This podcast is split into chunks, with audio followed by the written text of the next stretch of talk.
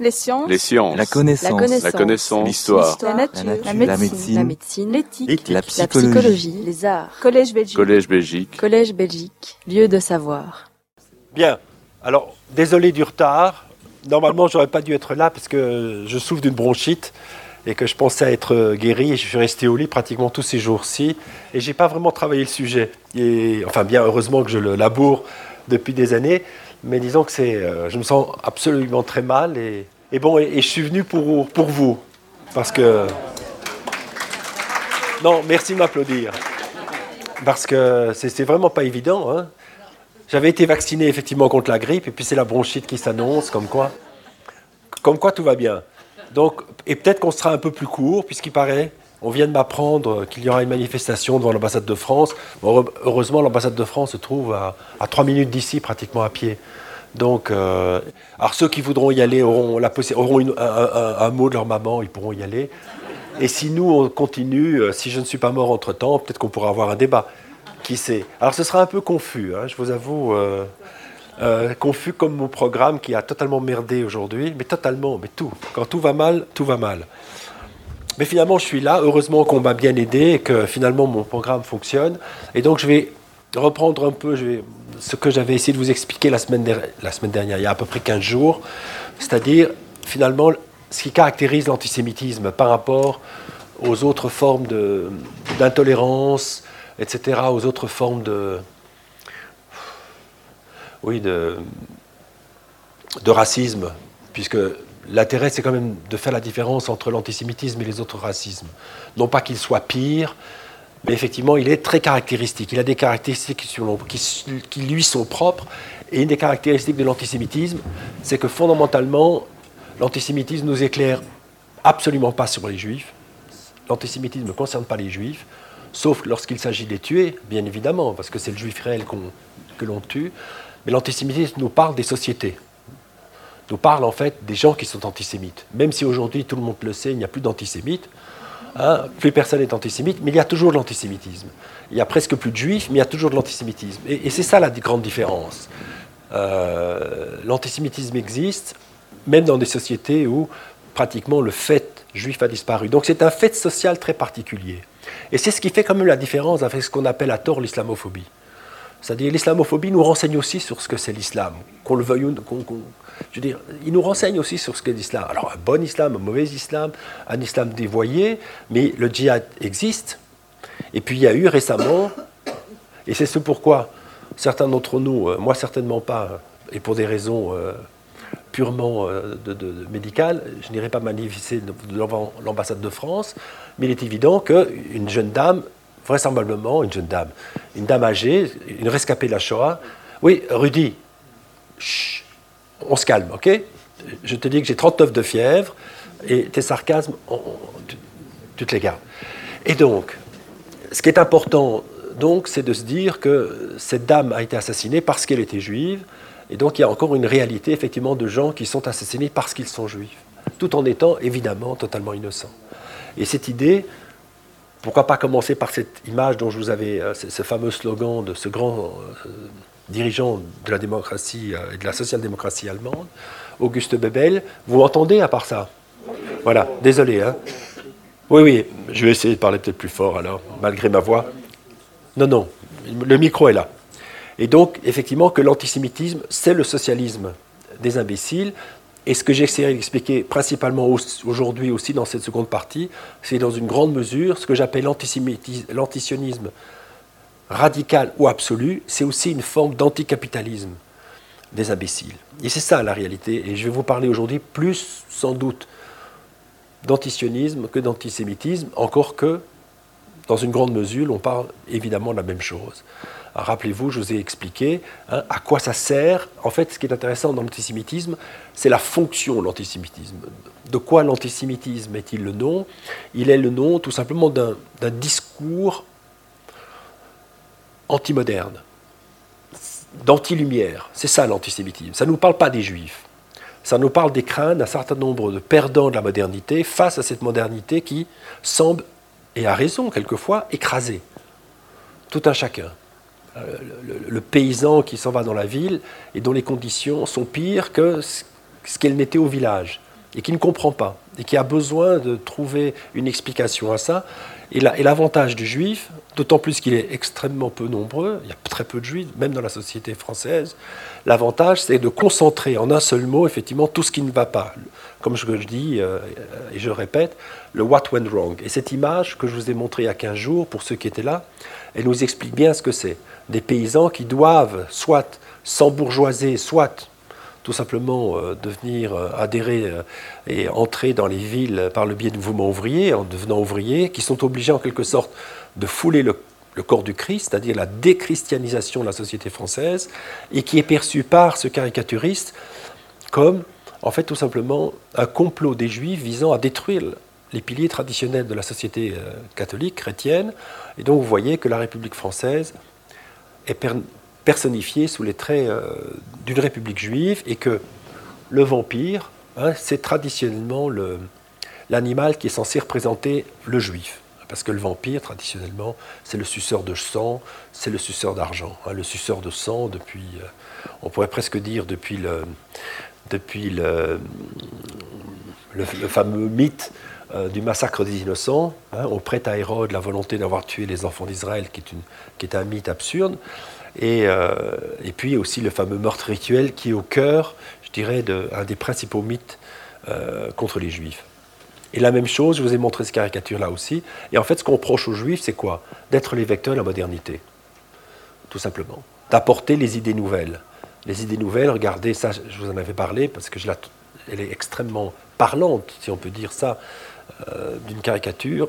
Ce qu'on reproche aux juifs, c'est d'avoir apporté toutes les bonnes et les mauvaises choses. Euh, mais surtout les bonnes choses, c'est-à-dire fait, toutes les choses modernes, c'est-à-dire le syndicalisme, le bolchevisme, le, féminisme, le socialisme, euh, le cinéma, la presse.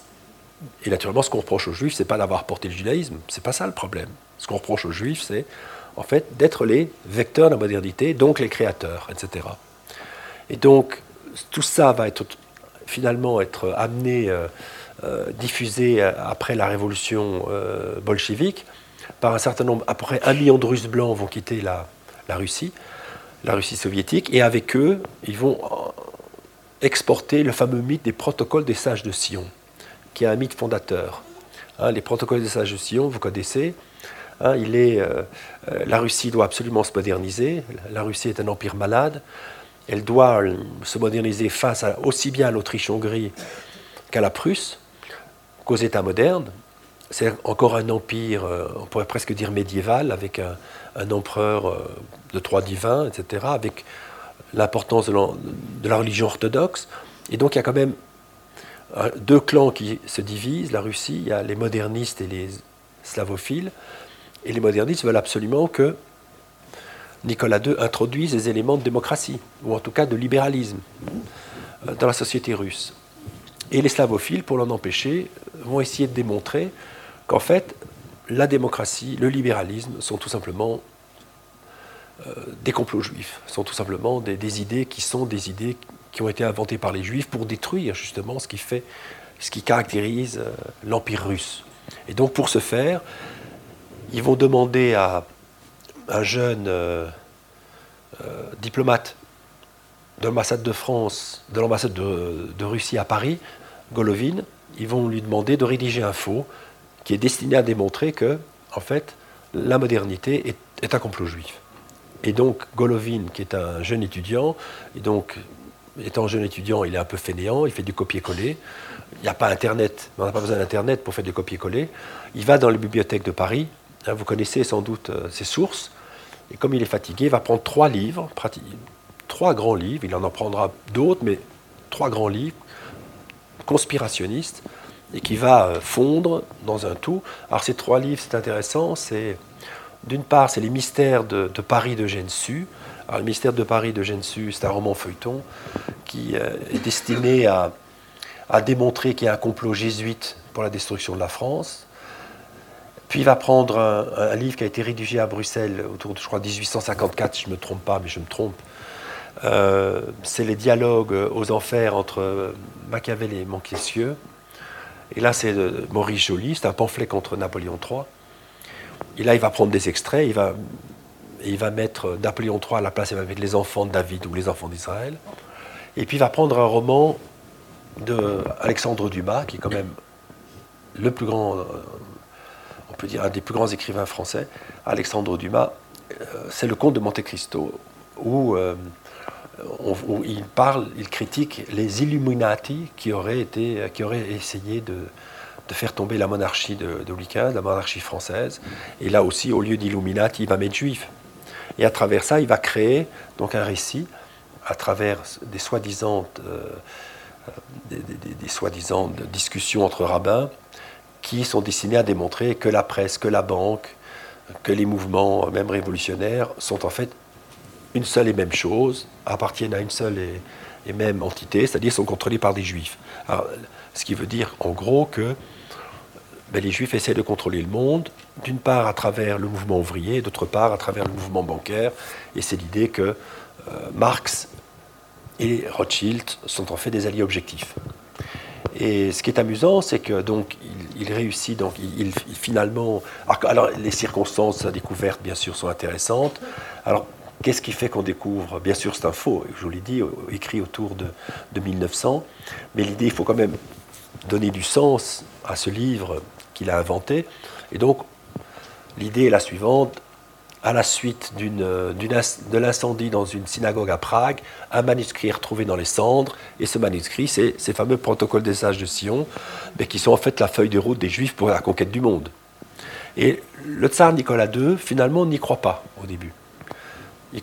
Il, estime que la cause de l'antisémitisme est trop sacrée pour être portée par des faux. Donc on n'y croit pas au début, hein, au protocole des sages de Sion. Et qu'est-ce qui va donner, euh, finalement, qu'est-ce qui va euh, prêter voix à ces protocoles, c'est la révolution bolchevique. Pour beaucoup de gens, en fait, la révolution bolchevique, le fait qu'il y ait tellement de juifs dans les, parmi les bolcheviques, hein, parmi les premiers commissaires, il y a effectivement un certain nombre de juifs.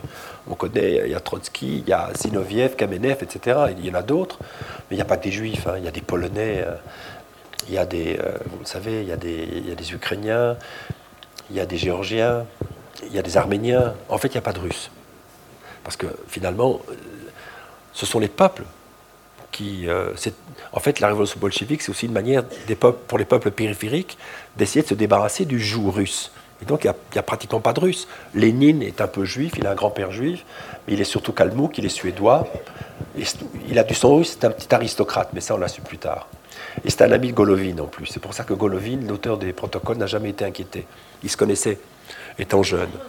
Et donc. Euh, naturellement, les Russes blancs, euh, quittant leur Russie, vont dire oui, les protocoles sont un vrai. La preuve, c'est qu'ils ont détruit la révolution russe, euh, ils ont détruit, excusez-moi, la civilisation russe. Et donc, voilà une série de cartes postales, il y en a une centaine qui sont éditées. Et là, ce sont des cartes postales, vraisemblablement, euh, qu'un homme comme Adolf Hitler, qui, que connaîtra des gens comme toute la droite nationaliste allemande, etc., et qui nous montre, encore une fois, ces juifs qui sont pratiquement en train de causer un, véritable génocide au peuple russe et qui cadenassent, c'est le cas de le dire, le monde. Et donc, l'idée, c'est c'est quoi l'antisémitisme? C'est un formidable moyen, en fait, qui permet de tout expliquer. C'est ça la grande différence.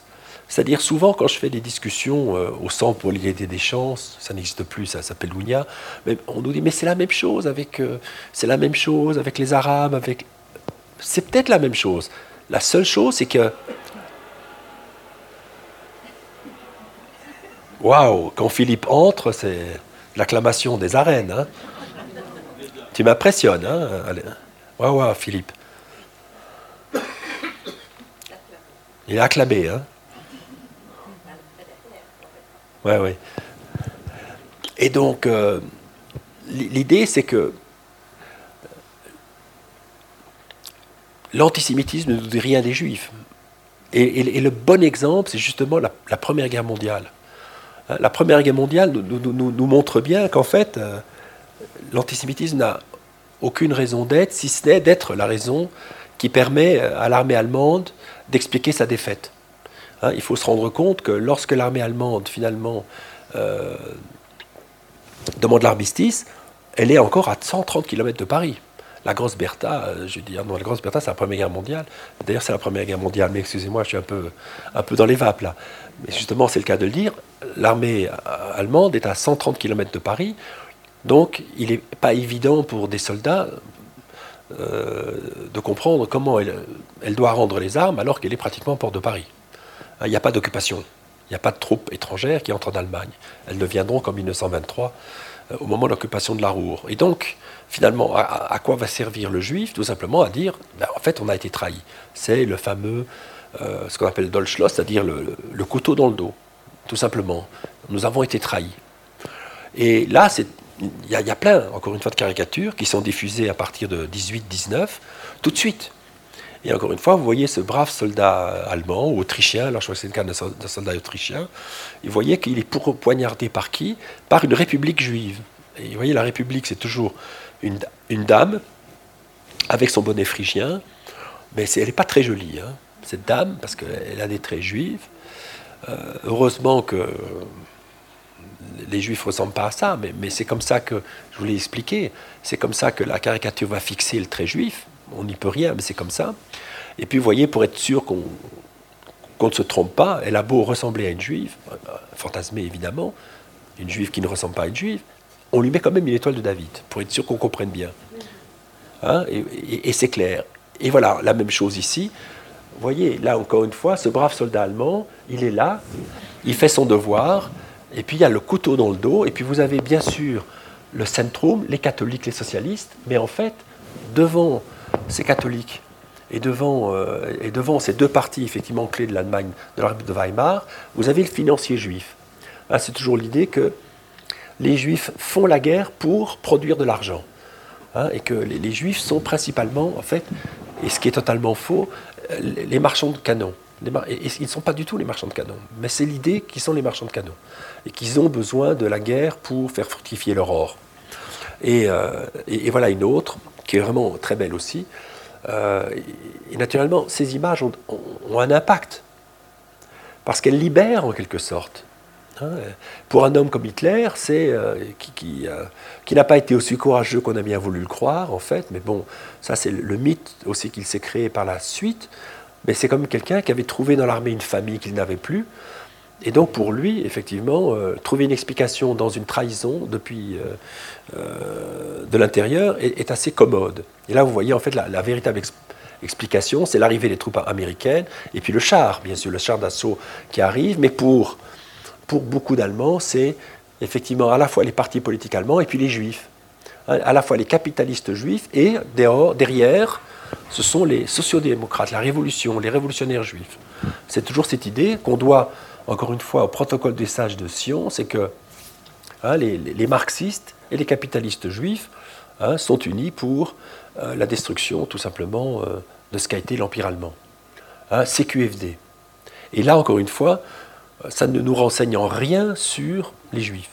En rien. Alors voilà, 9 novembre 1918, et là, ça nous parle, soi-disant, de voilà, ce qu'est devenu l'Allemagne euh, impériale. Ah, c'est devenu quoi? L'aigle est horrible, encore une fois, euh, c'est devenu euh, une Allemagne, tout simplement, la République de Weimar, elle est par définition juivée. Elle n'est plus aux mains. Et donc l'idée, mais je vois qu'il me manque des images, tant pis.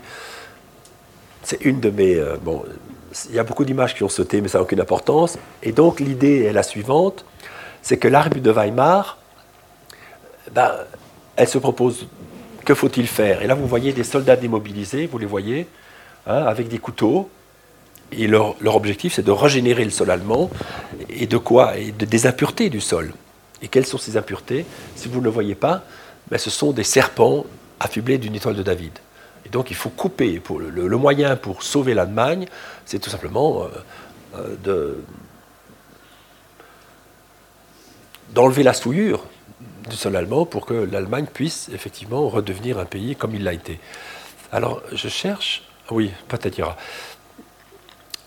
Et, oui, alors c'est un peu mélangé. Alors, ce qui est intéressant, mais ça ne m'étonne pas, parce que ma tête est un peu mélangée aussi, mais ce qui est intéressant, c'est cette image-là, et qui, va nous, vont nous montrer les, permanences, encore une fois, de l'antisémitisme allemand. Là, c'est une caricature de Sturmer, hein, qui est le même caricaturiste que, Louis m'a montré, c'est Phipps, qui était le plus grand caricaturiste nazi, donc le Sturmer, qui était ce, journal infâme qui publiait en devant euh, de, chacun de ces journaux, Die Juden sind unser Unglück, les Juifs sont notre malheur, en répétant encore et toujours que si l'Allemagne n'allait pas, c'est à, cause des Juifs. C'est ça l'idée, c'est ça la fonction de l'antisémitisme. Hein, les Juifs sont les responsables des malheurs du monde. Donc, encore une fois, c'est un discours simple, mais extrêmement efficace, qui permet d'éviter pourquoi? Mais Par exemple, la lutte des classes. Hein, et de lui préférer quoi? Comme on l'a on l'a vu il y a 15 jours, plutôt cette soi-disant lutte des races. C'est-à-dire, faisons l'impasse de la lutte des classes, prenons l'argent là où il est chez les Juifs, et on instaurera un Reich de Milan. Et ce sera ce qu'on appelle l'antisémitisme rédempteur. On va euh, sauver l'humanité, définitivement. Et là, ce qui est intéressant dans cette image, puisque on n'est pas encore à la Shoah, la Shoah n'est décidée qu'en 1941. Au début, l'idée des nazis est d'expulser les juifs, pas de les assassiner. Et par tous les moyens possibles. Mais vous savez que personne n'en veut.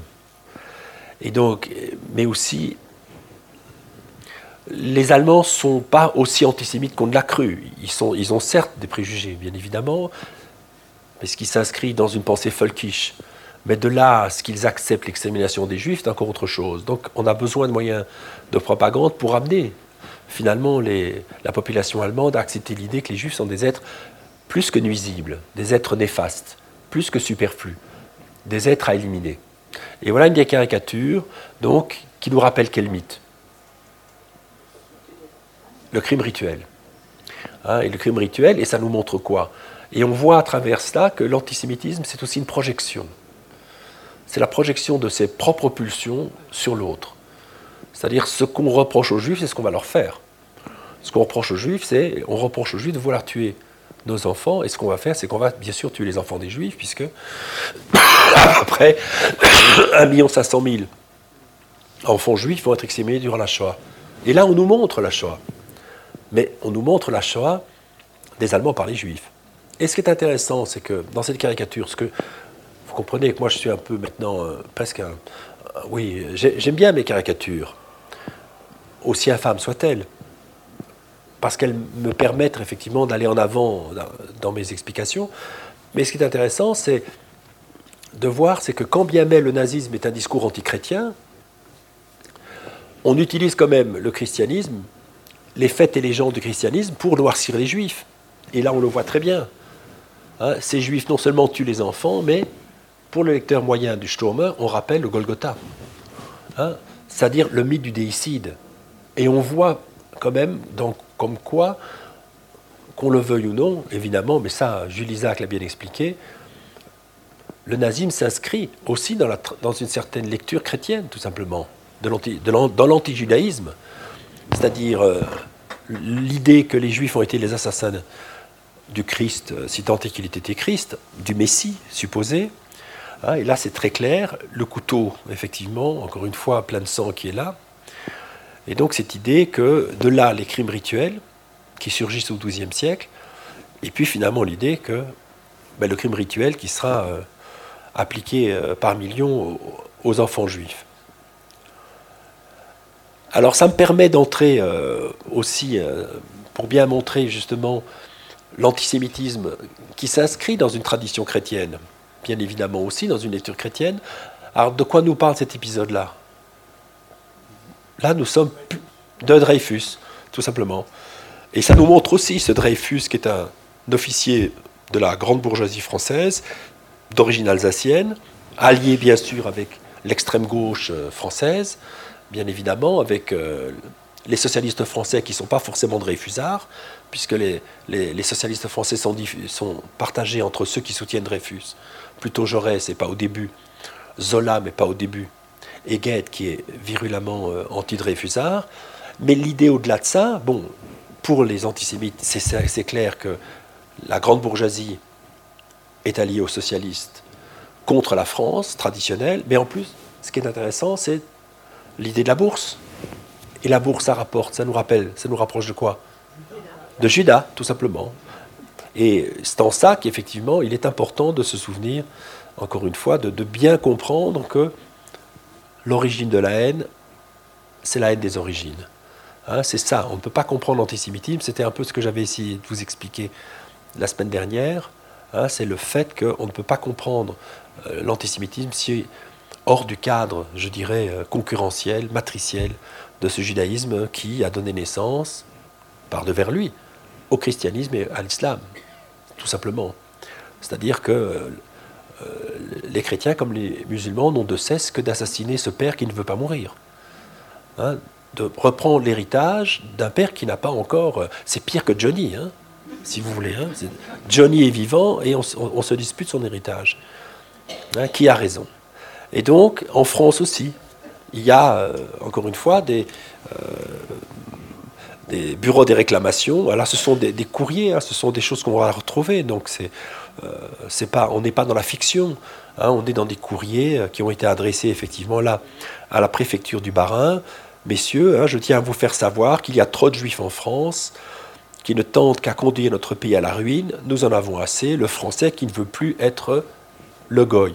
Et, et ce mot goy est un mot aujourd'hui qui est repris par Alain Soral. Il a édité des t-shirts avec Goy dessus. Il en est très fier, c'est imbécile.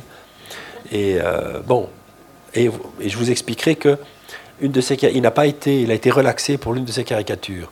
Et ça, c'est un vrai problème, parce que ce qui veut dire qu'il y a quand même un manque de culture de la part de beaucoup de nos juges qui ne connaissent pas effectivement l'histoire. Et c'est un peu dramatique de voir des gens qui sont amenés à juger des gens sans avoir un minimum de, je dirais, de, de, de, connaissances. Et ça, c'est un peu grave. Alors, je vous parlais, c'est ici que j'aurais dû vous parler de ça, de la Première Guerre mondiale, pour vous montrer de l'imbécilité de, et pour vous montrer que l'antisémitisme ne concerne en rien les juifs. Donc, en 1918-19, on accuse les juifs d'être responsables de la défaite à travers l'idée du couteau dans le dos.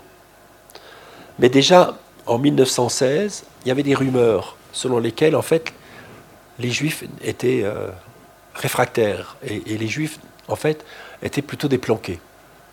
Et donc, on décide effectivement de faire un recensement. Donc, l'État, l'état-major allemand décide de faire un recensement des juifs pour savoir si effectivement les juifs sont ou non déplanqués, s'ils font ou non leur devoir. Et pendant toute l'année 1916, vous allez avoir un certain nombre d'enquêteurs qui vont aller en première ligne euh, des, du front allemand pour mesurer effectivement l'implication des Juifs dans, euh, dans, les différentes offensives et, dans l'effort de guerre, etc.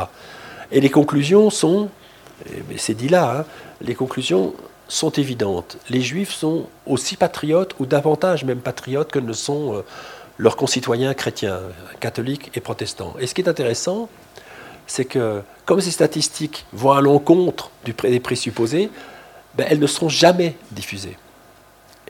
Et donc, ce qui veut dire que ben, les Allemands, les soldats allemands ne sauront pas, en fait, ben, que les Juifs ont été aussi patriotes euh, que n'ont été euh, tout simplement euh, que l'a été l'ensemble de la population allemande. Et ça, c'est quelque chose de très intéressant, qui nous renseigne aussi sur le fait que, en fait, indépendamment de ce que peuvent apporter ou non les Juifs, de toute façon, à partir du moment où vous les considérez comme une chose abstraite, comme un concept néfaste et négatif, quoi qu'ils fassent, tout sera néanmoins retenu contre eux. Et donc, comme je l'ai dit, donc les statistiques ne seront pas publiées. Alors, ce qui est intéressant aussi, c'est que les nazis donc prendront le pouvoir, et pour bien montrer encore une fois, lorsqu'on parle des juifs, on parle d'autre chose euh, que de tout ce qu'on a euh, au-delà des difficultés et des vrais soucis qu'on a aujourd'hui, et des vrais problèmes de discrimination qui existent. C'est lorsqu'on parle de l'antisémitisme, on parle d'autre chose. Donc, la propagande antisémite est très importante dans le discours nazi. Il n'est pas essentiel, mais il est fondamental.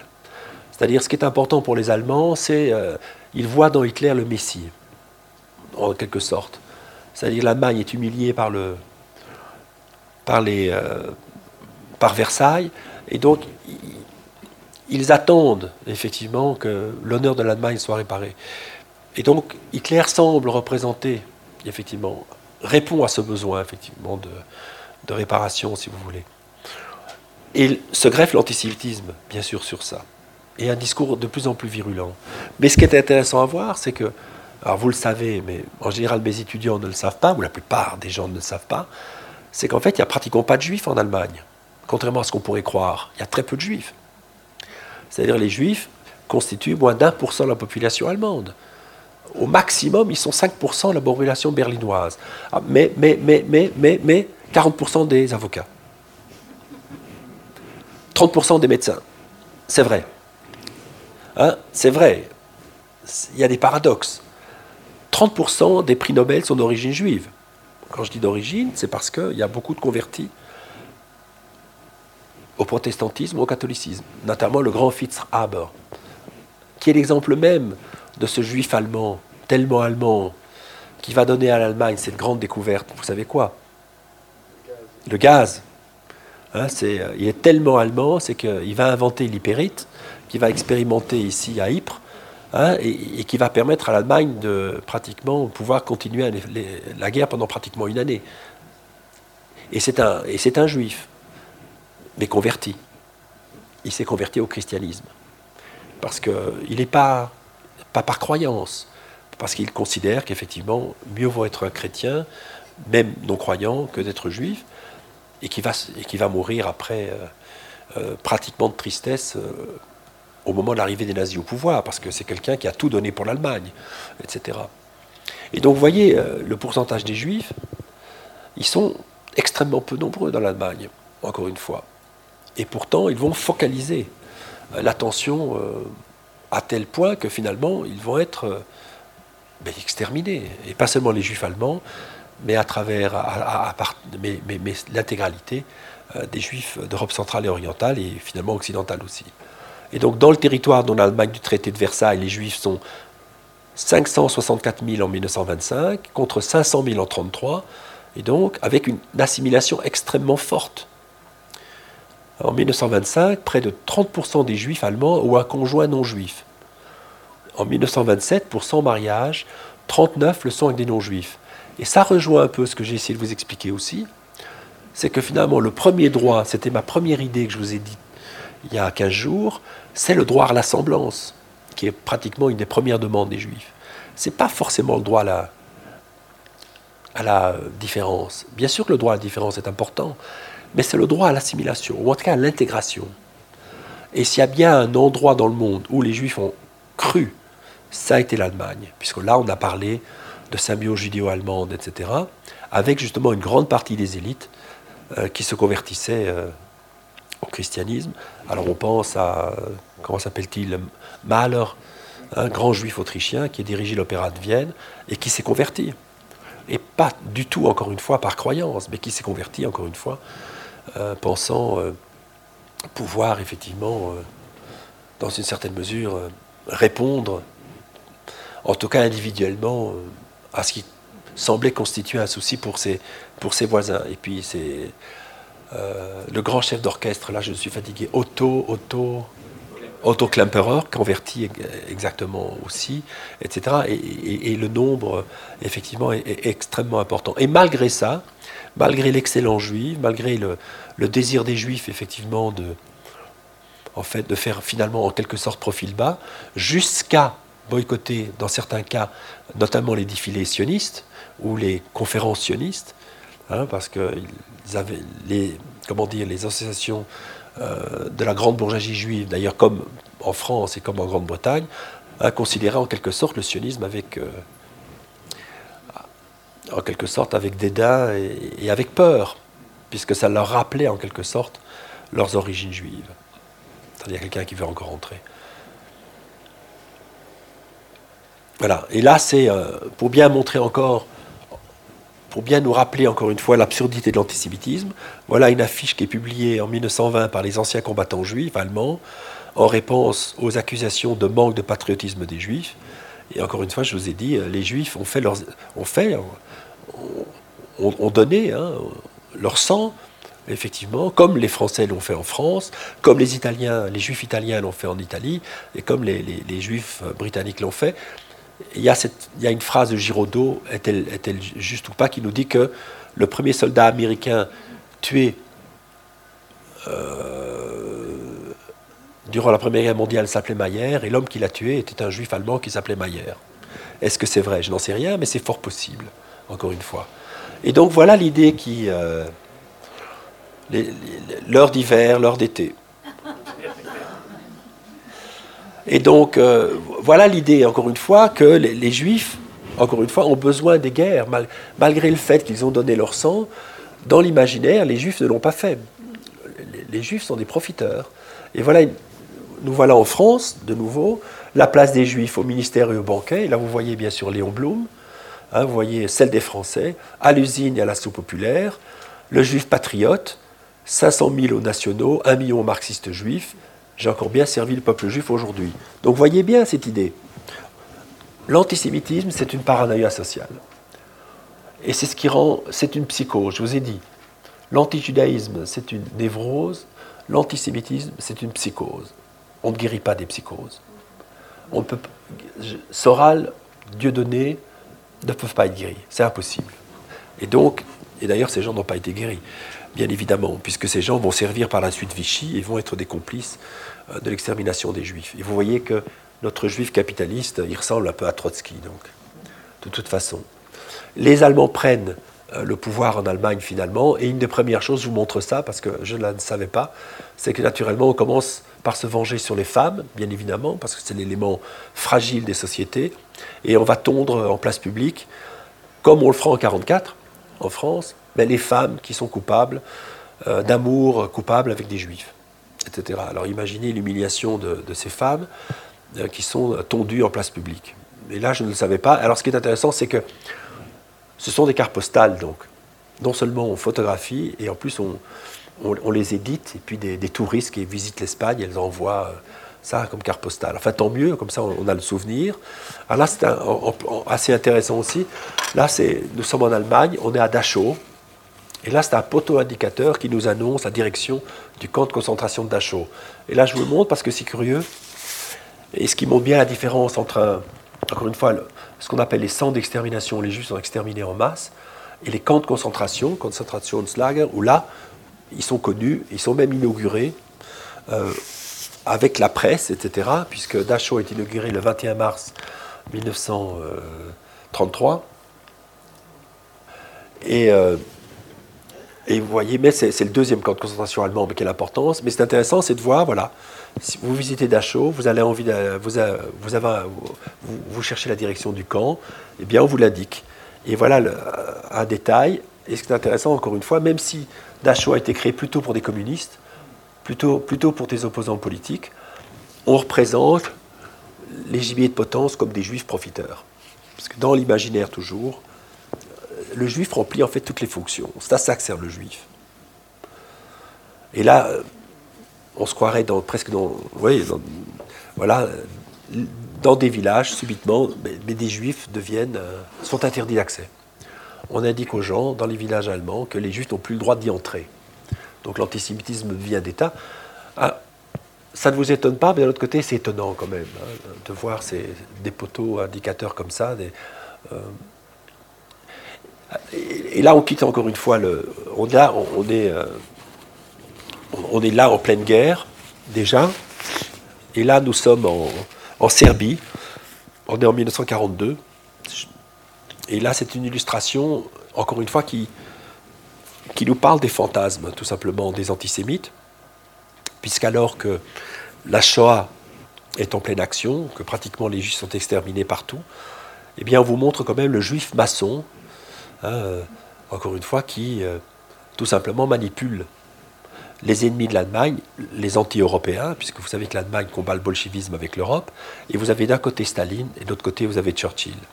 Hein, cette idée-là, et donc euh, avec une affiche d'ici, de Liège, Le Juif immuable, un film de la propagande allemande où l'on représente les, les, Juifs à la fin comme des rats, donc bien évidemment qu'il s'agit d'exterminer, puisque encore une fois, ce sont des, êtres plus que superflus, nuisibles. Et euh, dernière carte postale, en tout cas de la période allemande, ce sont des cartes postales qui sont éditées euh, pour la Wehrmacht, euh, qui nous montrent les, derniers moments des communautés juives de Pologne, à un moment où depuis quelques années, les juifs de Pologne n'ont aucun moyen de subsistance, sont vit dans des conditions atroces, dans des, lieux réservés, euh, bien sûr des ghettos, et où on les photographie euh, pratiquement comme des animaux, et qui annonce en fait la mesure humanitaire qui sera prise par les Allemands, à savoir l'extermination. Hein, ce sont des cartes postales qui annoncent tout simplement le fait que l'Allemagne n'aura pas d'autre choix que d'exterminer ces gens-là, mais tout simplement, en quelque sorte par prophylaxie, c'est-à-dire pour euh, éviter en, fait euh, au monde, euh, voilà, et là c'est le ghetto de Lodz, etc. On vous montre des femmes, alors là c'est de quoi ces femmes sont-ils coupables? Tout simplement d'essayer de, passer la nourriture dans le ghetto, etc. Et puis voilà la dernière, une, une, carte postale, voilà. Et comme ça, ils ne on, les met dans des camps de concentration, et comme ça, ils ne, feront plus leurs, petits, leurs petites affaires avec l'accent, euh, on dirait tudesque en français, on dirait yiddish, encore une fois. Et voilà, tout est dit. Euh, naturellement, il y a, je ne vous montrerai pas d'image sur l'extermination. Ce n'est pas le sujet, évidemment. Alors aujourd'hui, puisque c'est un peu le but, j'avoue que j'ai perdu pas mal de temps, mais ça m'arrange. Euh, et aujourd'hui, justement, est-ce qu'aujourd'hui, puisqu'on avait posé la question il y a 15 jours, est-ce que ce serait la haine des musulmans qui aurait remplacé celle des juifs puisque tout va bien, il n'y a plus d'antisémites, effectivement. Euh, et vous connaissez la thèse de Plenel, encore une fois, et d'autres, mais en disant que, voilà. Et je vous montre cette photo-là, bien évidemment. Et cette photo-là nous montre que, malheureusement, on, est tout, sauf dans cette configuration de la disparition de l'antisémitisme. Hein? Puisque là, on a situation assez paradoxale où ces dernières années, on, a vu euh, l'assassinat. L'assassinat, c'est des prémédités volontaires de gens du fait de leurs seules origines juives. Ça a commencé avec l'affaire euh, Alimi, et puis vous avez eu l'affaire des enfants assassinés et le papa Parmera, l'hypercachère de Kolibani, et puis euh, Alimi et, maintenant, vraisemblablement, Madame Knoll. Et ce qui est extraordinaire, c'est dans tous ces cas, il y a eu systématiquement le refus des parquets, le refus du politique d'accepter. Euh, cette résistance, cette répugnance à accepter que l'antisémitisme n'est pas mort. Hein, cette impensée de l'antisémitisme. C'est-à-dire tout est fait pour penser le racisme, et le racisme, Dieu sait qu'il existe, et Dieu sait qu'il doit être combattu. Mais l'antisémitisme pose problème jusqu'à aujourd'hui. Et je sais que dans, deux mois, il y aura un grand raout antiraciste à l'ULB. Et bien sûr, on ne parlera pas de quoi? Bien sûr, on ne parlera pas de l'antisémitisme. Parle d'actualité. On ne parle pas de choses euh, qui ont concerné euh, le XXe siècle, évidemment. Et pourtant, et c'est ça qui pose problème, et c'est ce, ce sur quoi je travaille depuis quelques années, d'essayer de comprendre Qu'est-ce qui fait Alors qu'en Belgique, un peu moins en France, parce qu'en France on commence à comprendre, le fait est que, alors qu'il a fallu attendre un an, et, davantage peut-être pour Alimi, euh, oui, pour Alimi, il a fallu attendre un an pour voir son crime qualifié de raciste. Bon, Knoll, c'est peut-être un peu rapide, je n'en sais rien, donc euh, l'historien qui vous parle ici. Mais ce qui est absolument étonnant, c'est de voir la difficulté qu'on a aujourd'hui à comprendre le fait antisémite je pourrais vous le dire mieux, mais je, n'arriverai pas aujourd'hui. Ce qui veut dire que malheureusement l'histoire ne s'est pas terminée. Ce que j'avais essayé de vous expliquer, c'est à la fois ce que c'était l'antijudaïsme, ce que c'était, euh, ce qu'a été l'antisémitisme d'inspiration religieuse, l'antisémitisme moderne et, et racial, et puis il faut un peu aborder l'antisémitisme. Euh, je ne sais pas quelle heure il est là. 6 heures. 6 heures, ok. Voilà. Et l'antisémitisme radical. Et, se, poser la question, qu'est-ce que l'antisémitisme aujourd'hui et est-ce que l'antisionisme participe-t-il ou non à cette idée-là? Voilà. Alors, ce qui est important, c'est ma thèse. Moi, si, vous partez maintenant, comme ça, vous aurez, en moi entendu ma thèse, qui n'est pas, de moi, mais, mais, qui résume bien ce que je pense, qui est celle de Hans Kohn, qui était un, grand historien, je crois, britannique, et qui nous explique en fait ce que c'est l'antisémitisme, encore une fois. Alors il dit, Ainsi à mes yeux, l'antisémitisme le plus virulent, celui qui aboutit à des massacres et à la tentative de génocide, n'a pas grand-chose à voir avec des conflits d'intérêts véritables entre personnes vivantes ou même avec le préjugé raciste en tant que tel. Et c'est ça qui est fondamental, et c'est ça qui distingue l'antisémitisme de toutes les autres formes d'isme, négatives bien sûr. Il, y il a pour noyau la croyance que les juifs, tous les juifs et partout, sont partie intégrante d'une conspiration décidée à ruiner puis dominer le reste de l'humanité. Et cette croyance est simplement une version modernisée et laïcisée des représentations médiévales, d'après lesquelles les Juifs étaient une ligue de sorciers employés par Satan à la ruine spirituelle et physique de la chrétienté. Il a tout résumé, si vous voulez. Hein, c'est un complotisme qui a surgi du Moyen Âge, tout simplement, et c'est ça, et qui n'a rien à voir avec les Juifs, de la même manière que la sorcellerie n'a rien à voir avec les femmes. Là, on comprend lorsque je dis il n'y a pas de femmes sorcières. Là, on peut commencer à comprendre. Mais lorsque je dis qu'il n'y a pas de fumée sans feu en ce qui concerne les juifs, ça peut paraître compliqué. Mais c'est totalement le cas aussi. Oui, c'est-à-dire que c'est en ça que même des gens qui sont autrement plus compétents que moi, comme euh, Pierre-André Taguieff, va vous parler beaucoup de, l'antisémitisme comme d'une. Euh, en insistant beaucoup sur le 19e siècle, etc. Le mot a été inventé au 19e siècle. Mais retenez bien ce que moi j'essaie de vous expliquer à la suite, justement, plutôt d'historien médiéviste.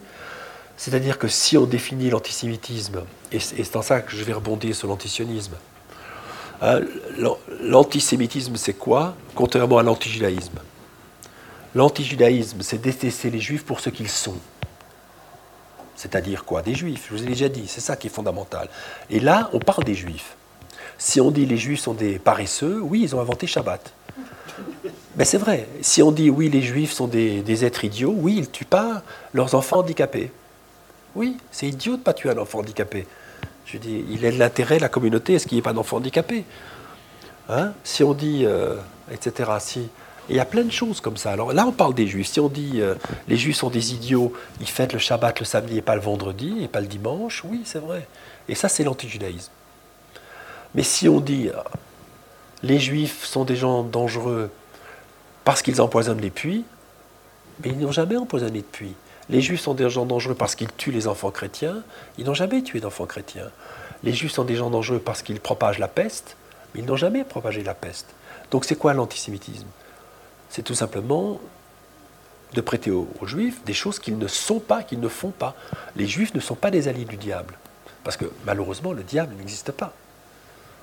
Le diable n'existe pas. Donc, donc il faut bien comprendre ce que c'est l'antisémitisme.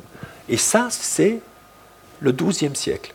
Il n'y a pas avant cette idée-là, si vous voulez. Et c'est en ça que c'est important, et c'est en ça qu'Hans Kohn a tout compris. Il a beaucoup travaillé sur les, sur les mouvements millénaristes, effectivement, et sur, le sur les premiers massacres de juifs après, euh, au moment des croisades. Et donc, ce moment-là est un moment essentiel. Les juifs sont les responsables des malheurs du monde. Ça, c'est l'antisémitisme. Et si je vous disais, c'est quoi l'antisionisme? Eh ben, L'antisionisme, c'est la même chose. Si l'antisionisme, c'est de dire, encore qu'on peut réfléchir, c'est qu'on est, si on définit par antisionisme la haine du gouvernement d'Israël, alors on dirait que cet antisionisme-là n'est pas antisémite. On pourrait le dire, il n'est pas antisémite. On peut ne, pas aimer Netanyahou, se dire antisioniste, et on n'est pas antisémite pour autant. On pourrait même dire, même si je ne le comprends pas, c'est que ben, les Juifs, c'est un peuple tellement saint, c'est qu'ils n'ont pas droit à un État. C'est un peuple prophète dont l'objectif est d'éclairer le monde et pas d'être aussi bas que ne le sont tous les autres peuples. Et donc, c'est le seul peuple qui n'aurait pas droit à un État. À la limite, c'est ce que pensent les religieux, c'est ce que pensent les marxistes juifs. À la limite, on pourrait dire, bon, c'est pas antisémite. Je ne comprends pas pourquoi les Juifs auraient ce droit, ce seul droit de ne pas avoir droit à un État. Bon, pourquoi pas mais à partir du moment, et là on, parlerait d'antisionisme. Mais ce que moi j'appelle l'antisionisme radical ou absolu comme Taguieff, c'est l'idée que ce qu'on reproche à Israël, ce ne serait pas de construire un mur, ou ce ne serait pas par exemple euh, d'expulser un certain nombre euh, de. aujourd'hui de tenter d'expulser euh, un certain nombre de, de Soudanais, comment est-ce qu'on dirait, de, réfugiés de, chez soi. Mais l'idée sur laquelle Israël c'est responsable des malheurs du monde, là, effectivement, on est dans, l'antisémitisme. Hein, c'est-à-dire qu'à partir du moment où vous reprochez à Israël ce qu'il ne fait pas et ce qu'il n'est pas, eh bien là, on est dans un discours tout simplement antisémite. Et malheureusement aujourd'hui,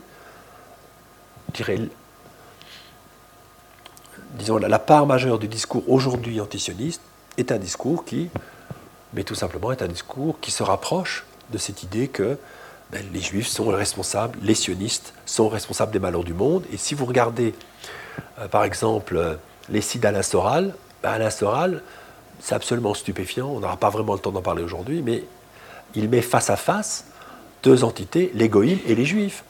Et les juifs sont responsables de tout ce qui ne va pas dans le monde. Et c'est à la fois les crises politiques, mais c'est à la fois les crises au sein même du couple. Si on divorce, c'est à cause des juifs. Et on revient dans le fameux discours euh, des années, euh, encore une fois, 1900, etc. Alors maintenant, je vais plus vite. Donc, la du, la démonisation du juif, invention du christianisme médiéval, revient aujourd'hui dans le monde à travers la propagande islamiste et antisioniste, quel que soit le politique. Et je vais vous montrer autre chose. Oui, alors pour vous montrer, par exemple, qu'aujourd'hui, dans le monde arabe, est considéré comme mauvais, tout ce qui est, est considéré comme mauvais, est considéré comme juif. C'est ça aujourd'hui. C'est absolument étonnant. C'est comme ça. Et pour bien montrer, encore une fois, que l'antisémitisme ne nous renseigne pas sur les juifs. McDonald's n'est pas juif. D'ailleurs, ça ne peut pas être juif. La viande n'est pas cachée, ça mélange du lait et de la viande. Donc ça n'a rien de juif. Et ça montre bien ce que c'est. L'antisémitisme, ça ne se réduit pas à la haine des Arabes, ça n'a rien à voir. On est dans autre chose. On est dans un discours de crise dans un discours qui permet d'éviter effectivement de réfléchir à ce qu'il ne va pas chez soi. Alors je vais vous montrer, j'ai deux vidéos. On vous dit que McDonald's est juif, que boire Coca-Cola, c'est soutenir l'État d'Israël, que Pepsi Cola, c'est un produit juif. Alors là, est-ce que j'ai la, la, possibilité ici de vous montrer deux vidéos هناك شركات أقامها المستعمرون وأقامها المغتصبون شركات كبيرة منتشرة في جميع أنحاء العالم مثل بيبسي بيبسي كولا. شركة معروفة مشهورة. بيبسي اختصار بي اي بي اس اي pay every pence to save إسرائيل ادفع كل بنس بنس يعني واحد على مئة من الدولار. لحفظ إسرائيل. Pay every pence to save إسرائيل ألا يكون للمسلمين صندوق أو شركة أو مشروع كبير يحفظ لنا المسجد الأقصى. أنتوا عارفين كلمة بيبسي دي؟ بيبسي بي اي بي اس اي. البي الأولانية دي قالوا دي من باي ادفع. اي افري كل. تالت بيني. البيني إيه؟ يعني أي فكة توصل لإيدك الفكة اللي انت مش عارف توديها فين. ادفعها. سيفنج انقاذا اي إسرائيل. يعني ادفع أي فكة توصل لإيدك لإنقاذ إسرائيل. مش عايزين منك فلوس عايزين الفكة عايزين البني البني اللي هو التعريف تعريف المليم المليم البني أظن إذا يعني ما أخطأتش في الاقتصاد الأمريكي واحد على ألف من الدولار. يعني مش قرش حتى مليم. أظن يعني جايز يطلع مليم قرش لكن أعتقد إن هو هكذا. فبيقول له ادفع الفكة اللي انت مش محتاجها بس ادفعها في مكانها. ولو جمعت الفكة دي تعمل لك المشروب ده. وخدوا أول كلمة من كل أول حرف من كل كلمة pay every penny saving اسرائيل ده خدوه وكتبوا منه كلمة بيبسي اللي سيادتك بتدفعها انقاذا لإسرائيل. وأنا لا أتكلم عن بيبسي بالذات ده بيبسي وكوكاكولا كذلك وكله كله. أنا لا لا أريد أن يعني أدخل مسألة تحديد البضائع. أنتوا شوفوها أنتوا مسلمين أنتوا تقولوا لي. أنا ما أعرفش. أنا ابني الصغير ربنا يكرمه هو اللي عارف في المقاطعة أكتر مني. هو اللي لما باجي اشتري يقول لي لا دي آه ودي لا. وحافظهم وأصبح فقيه فيه. Ah, voilà. Et lors, lors, lorsque je parle justement du fait que En fait, ce qu'on recycle aujourd'hui au sein du monde arabe, c'est tout simplement, encore une fois, ces vieilles idées euh, qui, qui, ont surgi dans l'Occident chrétien et pas dans le monde arabe, hein, encore une fois, selon lequel les juifs sont les assassins d'enfants et qui sont réutilisés, regardés pour des campagnes de boycott, parce que comme on parlait du boycott, alors vous regardez, vous voyez comment est-ce qu'on essaye de convaincre les gens de ne pas acheter un certain nombre de produits qui, encore une fois, n'ont absolument aucun rapport ni avec Israël, ni avec le sionisme, ni même avec des juifs, guerriers, etc., tout simplement. Et on, joue sur des affects. Et encore une fois, on ne nous parle pas des juifs, etc. On, essaye de, de vous empêcher euh, d'acheter des produits Johnson Johnson, qui sont des produits américains, et on vous montre quoi? Un cadavre d'enfant, bon, qui rappelle un peu les stigmates du Christ, hein, qui porte les stigmates de, Jésus, etc. Donc, à la fois du crime rituel, et qui crée, en- encore une fois, des. Mais, mais qui crée des. des- des- des- Oui, plus que des amalgames, mais des, oui, des liens subliminaux qui, sur des longs termes, peuvent s'avérer, euh, peuvent susciter des vocations. Et, et des vocations, vous imaginez à quoi Effectivement. Alors, pour rire un peu, parce que c'est vrai, je dirais dans une certaine mesure, l'antisémitisme peut faire sourire, mais comme quoi, encore une fois, ce qu'il faut savoir, c'est que, comme au 19e siècle en Europe, ou dans l'entre-deux-guerres en Europe, dans le monde arabe aujourd'hui, la fonction de l'antisémitisme, c'est tout simplement de, de détruire un adversaire. Hein, et regardez Kadhafi, eh ben Kadhafi, tout simplement, eh ben, le juif Kadhafi, qui serait un juif séfarade, hein, qui serait lié euh, au Rothschild et au Mossad. Et ça n'a aucun sens, si ce n'est que ça a un certain sens. Parce que le délire, il a une certaine cohérence. Il s'inscrit dans un discours, hein, qui est un discours aussi euh, qui permet euh, d'évacuer au monde arabe et, pour le monde arabe toujours de se déclarer comme une victime des autres, puisque ses propres dictateurs sont en fait des juifs, Euh, bien évidemment. Regardez là, alors c'est le plus amusant, c'est très rigolo, vous savez qui c'est? Là c'est El-Baghdadi, vous savez, qui est en fait un agent du Mossad. Hein, El-Baghdadi, euh, Simon Elliott, alias El-Baghdadi, de père et de mère juif et agent du Mossad. Alors ce qui est intéressant, et c'est une des choses sur lesquelles euh, j'aurais pas le temps de parler parce que je suis trop fatigué, mais c'est quand même l'idée qu'aujourd'hui, non seulement l'antisémitisme n'est n'est pas mort, mais il n'a jamais été plus répandu que jamais, et il n'a jamais été, euh, même s'il est en régression, je dirais, euh, je dirais au sein de la population globale, mais au contraire, il est en très forte progression dans les extrêmes. Et c'est-à-dire les extrêmes, c'est-à-dire l'ultra-gauche, l'extrême droite, contrairement à ce qu'on pense, et bien sûr au sein de l'islam. On peut dire de l'islam en règle générale. Ce sont les trois vecteurs. Et aujourd'hui, il faut parler d'antisémitisme rouge, brun, vert, qui est une réalité absolument extraordinaire. J'en veux pour preuve cette idée absurde qu'El Baghdadi sera un agent du Mossad, et a priori, on pourrait se croire que l'extrême droite, qui devrait être comme Le Pen anti-musulmane, devrait être à la limite pro-israélienne et anti-musulmane, pas du tout. L'extrême droite de type Soral, l'extrême droite de type Jobbik, l'extrême droite de type Jean-Marie Le Pen, ben, ils sont plutôt pro-arabes et antisionistes. Et là, c'est sur le site MetaNews, et MetaNews, c'est un site d'extrême droite français. Et donc, c'est un site d'extrême droite français qui relaye l'idée qu'en fait, euh, ISIS serait, Daesh, serait tout simplement euh, une création du Mossad.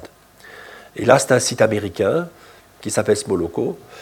Et c'est un site, euh, là aussi, qui nous explique qu'en fait, euh, according to Edward Snowden, Abu Bakr al-Baghdadi, le boss d'ISIS, c'est un acteur juif et un agent du Mossad qui s'appellerait Simon Elliott. Et là, euh, naturellement, tous ces sites se répondent les uns aux autres.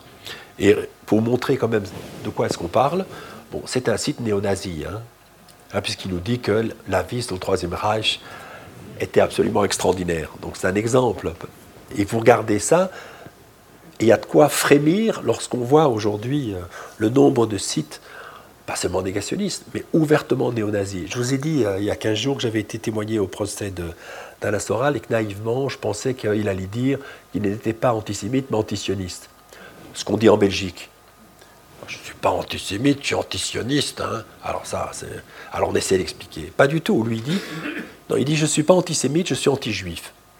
Et ce qu'il essaie d'expliquer, c'est que, avec des phrases tirées du Deutéronome, en passant par euh, euh, des phrases de savants talmudistes du XVIIe siècle, etc., en parlant des Rothschild et en faisant euh, d'un certain nombre d'intellectuels français les, pratiquement les, ferments de la désintégration française, il nous explique, comme je vous l'ai dit il y a 15 jours, que ben, les Juifs sont en train d'organiser le génocide non seulement des, Français, mais des goïms en règle générale. Et c'est ce qu'ils disent devant un juge. Alors on verra s'il va être condamné pour ça euh, le 1er juin, mais il a été relaxé, en tout cas, euh, il n'y a pas tellement longtemps, il y a, il y a- il y a 15 jours, d'une autre affaire. Et donc il faut bien se rendre compte que l'on parle, c'est ça. Voilà, c'est la même chose. Morsi, il est juif, mais rassurez-vous, la mère d'Al-Sisi aussi. Il ne le sait pas, et là, on est sur un site d'extrême droite français, hein, lié à Alain Soral. Hein, par exemple, euh, et vous voyez bien qu'il y a un mélange entre euh, des antisémites français, euh, effectivement, d'origine à la fois quelquefois de gauche ou, chrétien, avec, un certain nombre d'origines musulmanes, et qui nous montrent. euh, alors ça, c'est très rigolo. Là, c'est pas antisémite du tout, mais pour montrer, pour montrer en fait que c'est la paranoïa et que, encore une fois, ça ne nous parle pas du tout, ni du chrétien, ni là, ça ne nous parle pas du christianisme. Vous voyez bien qu'il faudrait pratiquement être médecin aujourd'hui. Et d'ailleurs, Pinsker, qui est un, des premiers euh, intellectuels à avoir dénoncé la judéophobie, était un médecin. Je pense qu'il faut être médecin aujourd'hui pour être à même de pouvoir analyser, peut-être de combattre euh, cette forme d'intolérance.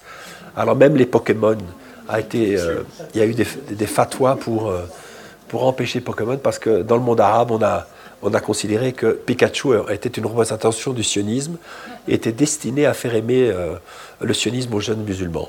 Et donc, il y a eu des fatwas euh, pour l'empêcher. Alors, c'est un truc qui est amusant aussi. C'est un cours à l'université de Téhéran et on vous parle de Tom et Jerry.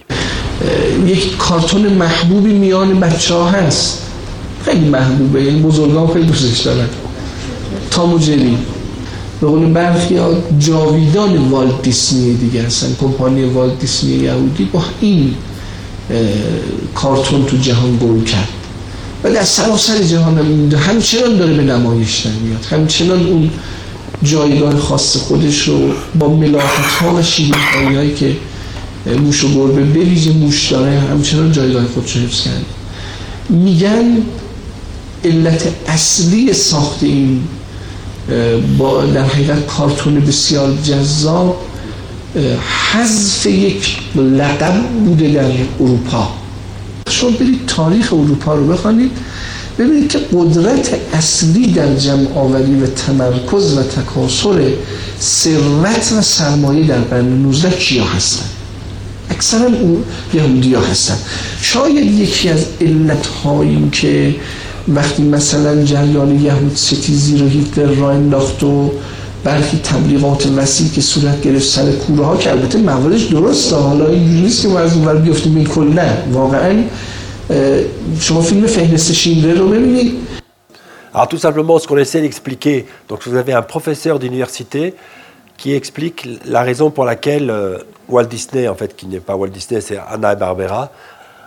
a créé euh, Tom et Jerry, tout simplement une manière de faire aimer euh, chez les gosses les souris.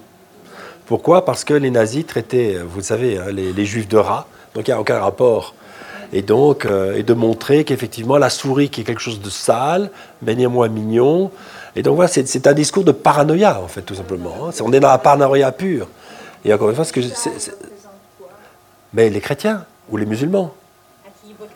À qui ils les fesses.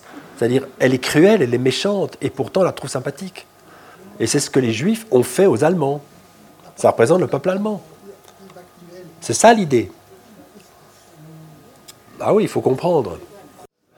Euh, ou alors ça pour montrer aussi, par exemple, euh, et là c'est pour bien montrer aussi la naïveté et je dirais le, manque de, sérieux de nos médias en Belgique, par exemple, c'est-à-dire qu'ils ne font pas leur travail, c'est-à-dire qu'on on pourrait presque utiliser l'antisémitisme pour, euh, encore une fois, l'édification et, pour l'éducation aux médias, pour montrer euh, effectivement ce qu'il ne faut, ce qu'il ne faut pas croire, etc. Et au contraire, il y a eu, euh, vous voyez, il y a quelques années, il y a eu un, un requin qui avait été bouffé une, une touriste allemande. Et bien évidemment, le réflexe paranoïaque et antisémite avait été, c'était à l'époque de Moubarak, grand allié d'Israël, avait été, le ministre du Tourisme avait tout simplement accusé Israël de la responsabilité, puisque il avait accusé Israël d'avoir entraîné des requins pour bouffer, bien sûr, des touristes allemands, par définition. C'est bien trouvé. Et là, vous voyez notre journal belge qui reproduit l'information sans, sans, sans la moindre critique. Oui, nous en rigolons, le problème. de la même manière que les juifs allemands, dans une certaine mesure, ont pu rire aussi. Euh, vous connaissez cette blague d'un juif qui est le Sturmer qui se marre parce que les nouvelles sont bonnes. Hein, ah, les juifs contrôlent l'Union soviétique, ah, les juifs contrôlent la bourse, ah, les juifs contrôlent les gouvernements. Mais, en 1944, plus personne ne rigolait, bien évidemment. Alors nous en rigolons parce que nous savons que c'est absurde, mais à force de lire et de regarder et d'être, euh, comment dire, euh, matraqué par ce type d'image, eh bien, vous allez arriver encore une fois à commettre des attentats. Je veux dire, si l'antisémitisme est un poison, encore une fois. Si vous dites encore une fois que ce qui va mal dans le monde arabe, c'est la faute des juifs, si l'intégration des, musulmans dans les banlieues, c'est la faute des juifs, c'est parce que vous avez des juifs à TF1, à Antenne 2, etc. Et vous avez des Arthur qui occupent, etc., la première place. Et c'est parce que les Juifs refusent à ce pauvre Dieudonné de faire un film sur euh, l'esclavage, mais ben, vous arrivez effectivement à des Koulibaly, vous arrivez à Demera et vous arrivez à ce que euh, des pauvres dames se font assassiner par des, par, des gens euh, et par des illuminés. Et c'est ça la réalité de l'antisémitisme. Alors là, j'ai vraiment pas le temps. Euh, je vais vous montrer autre chose. Alors, oui, on va vous montrer autre chose. On va terminer sur montrer ce que terminer par le fait qu'il existe une véritable culture antisémite en France. Alors j'avais plein de choses sur l'antisémitisme au sein du monde arabo-musulman, mais je vous avoue qu'on n'a pas vraiment le temps. Je commence un peu à avoir mal au ventre. Voilà, c'est ça. Alors ça, c'est pour vous montrer, voilà. J'avais travaillé il y a quelques années sur le site justement d'Alain Soral. Et pour vous montrer qu'il y a euh, vraiment une culture antisémite avec, euh, avec des, documentaires aujourd'hui, qui sont des documentaires qui sont, je dirais, aussi bien faits que n'étaient bien faits malheureusement les documentaires produits sous le Troisième Reich euh, par Goebbels. Hein. vous, avez, vous avez une contre-société antisémite qui fonctionne. Et qui fonctionne très bien, parce qu'aujourd'hui, vous le savez tous, vous qui avez des enfants et des petits-enfants, c'est qu'aujourd'hui, la plupart des gens, des jeunes, finalement, ils s'informent d'abord sur Internet, et d'abord à travers leur téléphone portable. Et ce que leur dit leur téléphone portable, c'est exactement pas ce que je dis, et c'est même pas ce que dit le soir. Et encore, parce que le soir, par moment, ça, ça fait très téléphone portable. Hein, mais ça, c'est un autre problème, c'est le problème du soir. Euh, mais, on est à faire vraiment ce que disait Annie Kriegel, une contre-société. Hein, un peu ce que c'est comme le Parti communiste avec ces prix Nobel qu'ils appelaient les prix Staline, hein, avec, avec euh, ces peintres qui étaient bien sûr figuratifs. Et bien aujourd'hui c'est ça. Vous avez des philosophes antisémites, des intellectuels antisémites, et puis vous avez toute une galaxie de gens qui vont de l'extrême gauche à l'extrême droite et qui se retrouvent sur ce site-là. Là vous ne voyez pas, mais ça peut être aussi bien euh, des sites d'extrême gauche, des, intellectuels, euh, effectivement, comme Jacob Cohen, ils ont même leurs juifs que j'ai été amené à rencontrer, avec euh, des maisons d'édition, contre-culture, avec des éditions de t-shirts. Je ne sais pas pourquoi on voit si mal, mais ça c'est un t-shirt sur la Palestine, et puis le t-shirt, le fameux t-shirt Goy, hein, qui est un, t-shirt absolument magnifique, bien évidemment. Un t-shirt là qui vous montre, je ne sais pas pourquoi c'est si mauvais l'image, c'est la nana. Vous voyez, euh, mais,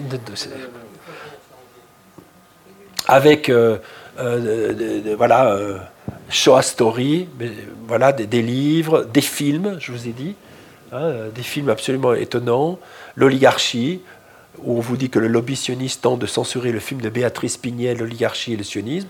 Et c'est un film absolument étonnant qui nous explique que la crise de 2008 a été provoqué euh, par des juifs. Euh, ils ont des remises de prix, ils ont leurs Oscars. Hein, c'est ce qu'on appelle la, la quenelle d'or. Euh, nous avons un certain nombre de Belges qui ont été illustrés. Là, c'est Laurent Louis. Mais il y a aussi Courtois, hein, l'avocat aujourd'hui de pratiquement tous les candidats enfin tous les présumés terroristes, dont des mouches, je crois qu'ils sont tous soutenus par euh, Courtois, etc. Euh, ce sont des gens d'extrême droite qui ont reçu euh, plusieurs fois le prix de la quenelle d'or et qui s'en vantent et qui sont là dans nos prétoires, etc. Les sciences. Les sciences. La connaissance. La connaissance. L'histoire. La, nature. La, médecine. L'éthique. La psychologie. Les arts. Collège Belgique. Collège Belgique. Collège Belgique. Lieu de savoir.